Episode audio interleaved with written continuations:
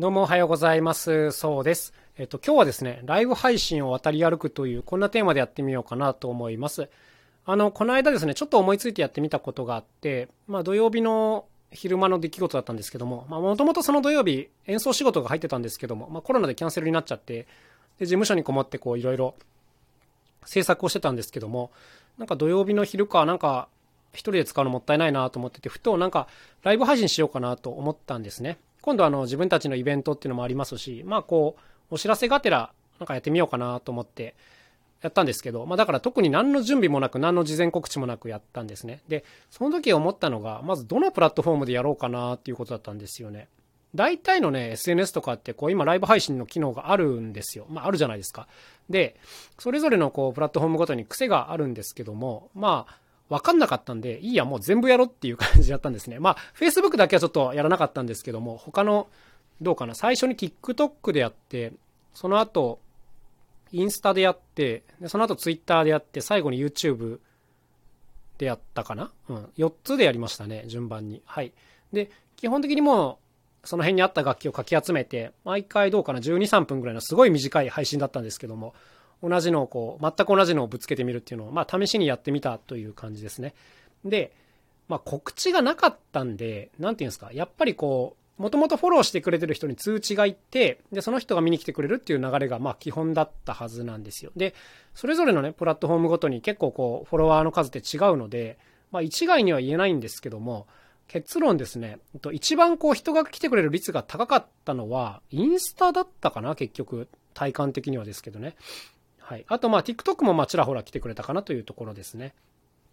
Twitter とか、あと YouTube はまあ厳しいなっていうそんな感じです。まあこれはあの僕たちの発信の性格とかもあるのでもちろん一概に言えることではないんですけども、何の予告もなく始めて来てくれる率っていうのは、まあ現状インスタとか TikTok が高いかなっていうそんなところですね。単純にそれらのプラットフォームにいる人が多いっていう可能性もありますが、特にあの僕らはインスタなんかはね、フォロワーあんまりいないんですよ。1700人ぐらいなので、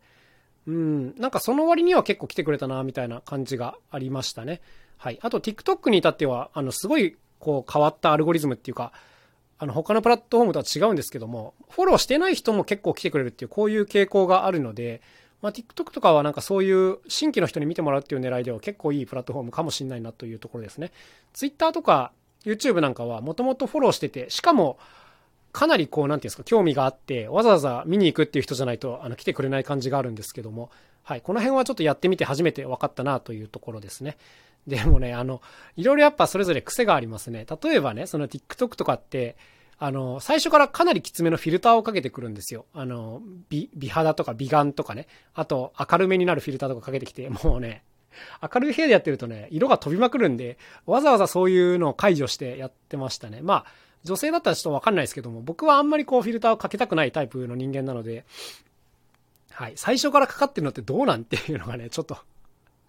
あったりしましたね。こういうのはインスタでもなんか似たような傾向があったなと思います。なんか、面白かったのは、それぞれのプラットフォームで、僕が使ってるスマホっていうのはもちろん同じなんですけども、なんか全然このカメラの質感が違うなっていうのがなんか、それぞれのプラットフォームの性格を表しててすごい愉快だなというところでしたね。で今回音に関しては、えっと、スマホに外部マイクを1台取り付けて、まあそれだけでやってたので、普通になんていうんですかね、普通にスマホのマイクから撮って流すよりはいい音質で届けれたかなと思うんですけど、このあたりのちょっとフィードバックっていうのは全部レコーディングして、こう見直すしかないんですけども、まあまあまあまあ、あの、悪くないんじゃないかなというところです。まあ、あとあの、すごいまあ今更っていうか当たり前なんですけど、やっぱライブ配信って告知には向いてないなと思いました。あの、まあやってみてこれは思ったんですけど、やっぱなんか見る方もたまたまね、そこに立ち会ってさらっと見てるっていう人がほとんどなんでね、まあ今回の僕みたいなやり方だとですけどね。はい。だからなんかそこで聞いた情報って多分残んないんだろうなっていうふうに思いました。はい。こういうのは、ま、やってみて初めて気づくことなんですけどね。だからこっちもすごく準備して、めちゃくちゃ気合入れて告知して、そういうのだったら見てる方ももうちょっとこう、なんか、ちゃんと見ようみたいなのあるかもしれないんですけど、やっぱね、たまたま覗いたやつって、あの、まあ、エンゲージメントが低いというか、あの、こういうのがあるなと思ったので、えー、告知するときはちゃんと告知の告知をしましょうという、まあ、そんなお話でございました。あの、本当に雑にこういうことやってんなと思うんですけどね。まあまあ、やんなきゃわかんないことですからね。はい。まあ、気が向いたら皆さんもライブ配信とかしてみたらいいんじゃないですかね。あの、どのプラットフォームでも今時できますからね。まあ、ただ、ちゃんと準備してちゃんと告知した方がいいなとは思いましたというお話でございます。それではまた明日お会いしましょう。さようなら。そうでした。